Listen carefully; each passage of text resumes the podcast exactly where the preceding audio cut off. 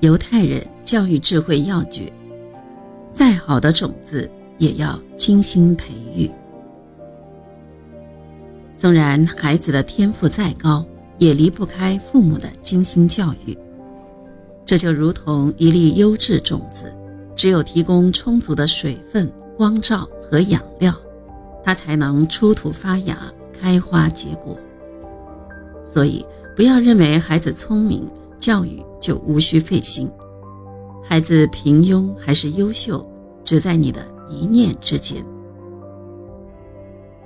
一八零九年，菲利克斯·门德尔松出生于一个犹太家庭，家世显赫。他的祖父是欧洲著名的哲学家，被誉为犹太人的苏格拉底。门德尔松继承了祖父的聪明才智，以后在音乐上得到了充分的发挥。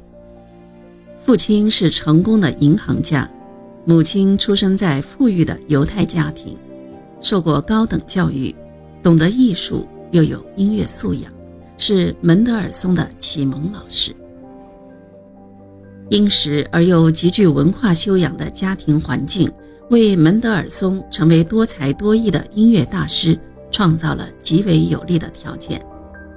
更重要的是，门德尔松的父母对教育极为重视。他们搬到柏林后，小门德尔松就开始接受音乐教育。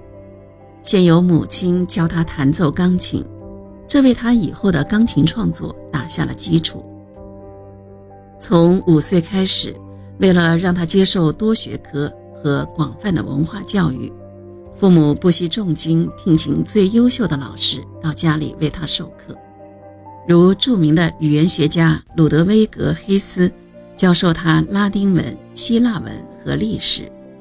著名钢琴家路德维希·博尔格教他钢琴。柏林皇家管弦乐队首席提琴手查理和海宁教他小提琴与大提琴，还请老师教他素描、绘画等。此外，小门德尔松还学习舞蹈、击剑、骑马、游泳等。为了让小门德尔松学会指挥乐队和合唱。他的父母就邀请专业管弦乐队和合唱队来家里演出。这时，小门德尔松站在椅子上，挥动指挥棒来指挥乐队或是合唱队。在父母的精心安排下，小门德尔松学到了很多。卡尔采尔特是对他影响最大的一位老师，他是柏林声乐学院院长、柏林合唱团团长。著名学院派音乐家采尔特教门德尔松作曲、和声、对位，使他很小就掌握了系统的创作技巧。另外，从钢琴家博尔格那里，小门德尔松又学会了一手钢琴弹奏技巧。后来，门德尔松又师从当时欧洲著名钢琴家莫舍列斯。精心的教育让门德尔松进步飞快。用莫舍列斯的话来说：“我无时无刻不意识到，我是在跟我的老师，而不是跟我的学生打交道。”